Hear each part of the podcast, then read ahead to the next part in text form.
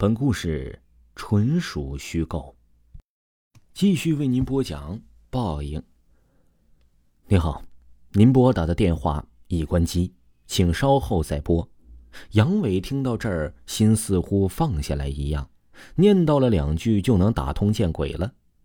然后翻到杨爸电话那页，又开始了表演。爸呀，我这个月手头不宽裕。最近公司准备从我们这实习生里提升一名当管理员，我这平常啊，我都跟领导混的挺不错的，看看我能不能把握住机会。这不，这个月花的有点多了。杨爸那边沉默了一会儿。杨伟啊，你小子你可别跟我耍嘴皮子，我先给你打两千的，不够的话呢，你自己想办法吧。说完就挂断了电话。杨伟听到这以后松了口气，总算把这事搞定了。然后开心的笑了，肚子也饿了，先去找个地方吃点饭。只是他没发现，阴暗的角落似乎有双眼睛注视着他离开。酒足饭饱之后，杨伟给二狗转账了一千五百块，然后点开语音：“二狗，这钱转了，你就收了吧。”说完，走出了饭店门口。哎呦，今天阳光可真舒服呀！再去睡会儿觉，今天就过去了。下午四五点钟的时候，杨伟突然被警笛声给吵醒。怎么了？怎么了？杨伟就像发疯一样了，坐了起来，跑到了二狗跟前，问怎么了。二狗有些恐惧，有些难过的说道：“谭谭小东，谭小东他死了，他被人从后面勒死了，尸体在附近的河里被路过的行人给发现了。”杨伟一听啊，顿时腿软了，坐倒在了地上。二狗一看杨伟这样子，突然笑道：“杨伟，你这咋的了？你不应该笑吗？这样你就不用还钱了。还是说你杀死了谭晓东？”杨伟听到这儿，猛地站起来，抓着二狗的衣领说：“没有，你他妈瞎说什么呀？”看着二狗那张似笑非笑的脸，杨伟觉得很是模糊，恐惧感顿时上来了。杨伟忙不迭的跑出了公司，大口的喘着粗气，然后拿出手机给陈队长打了一个电话。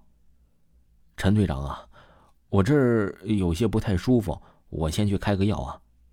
陈队长此时为了谭晓东的死忙得晕头转向的，顾不得他的小事，说了一句：“你去看病吧。”杨伟听到这陈队已经发话了，顾不得，赶忙找了一辆出租车就往家里赶。回到自己的出租屋呢，杨伟犹如热锅上的蚂蚁，坐立不安，不停的来回踱步。怎么办？怎么办？怎么就浮出来了呢？这证据对警察没有证据啊！我当时清理的很干净啊，他们没能怀疑啊。嘿，对他们没有证据。此时的杨伟犹如发了疯一样的哈哈大笑。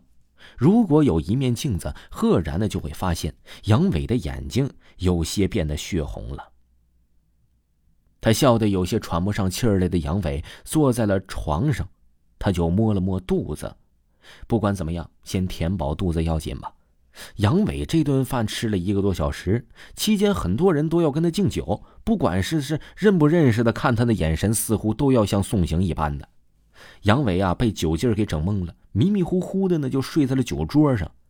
醒醒醒醒！杨伟被一个女性的声音给吵醒了。什么呀？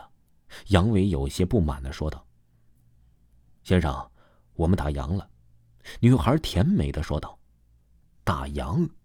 有没有搞错呀？”掏出手机的杨伟看了看时间，才九点半。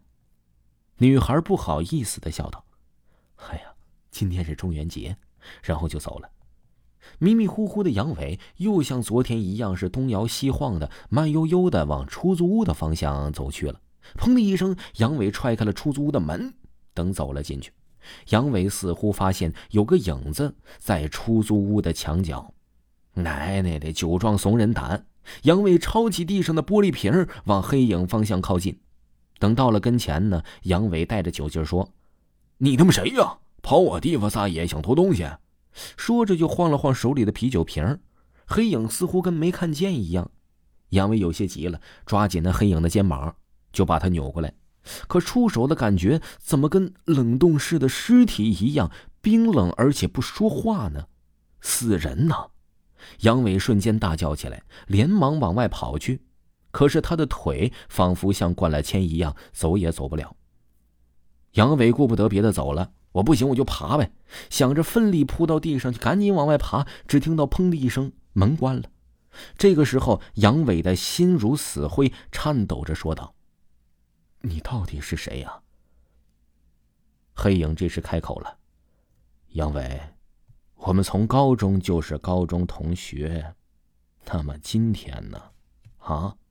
如今五年过去了，我没想到你是这样的人呐。”听众朋友，本集还有下集，请您继续收听。